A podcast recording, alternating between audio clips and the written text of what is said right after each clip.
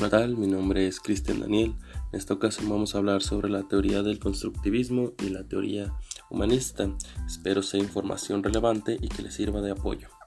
Comencemos con el constructivismo.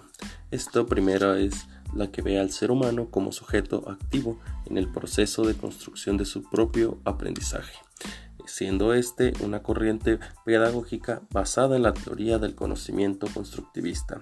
Postula la necesidad de entregar al alumno las herramientas que sean necesarias que le vayan a permitir construir sus propios procedimientos para que así ellos mismos puedan resolver una situación problemática.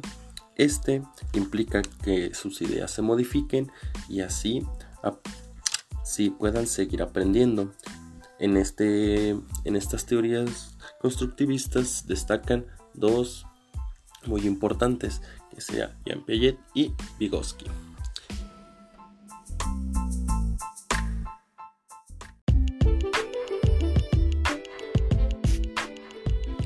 Entonces, tomando en cuenta que el constructivismo te da las herramientas para el aprendizaje del alumno, vamos a ver sobre la parte de la teoría humanista, que está siendo así adaptada y creada por Abraham Maslow, quien es el que la concibe como una parte de la psicología del ser y del tener.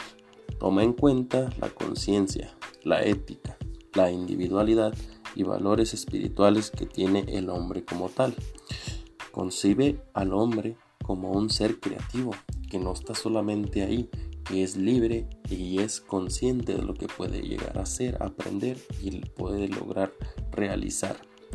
Este es un aprendizaje significativo y vivencial, que aparte de todo es un proceso en el cual se, este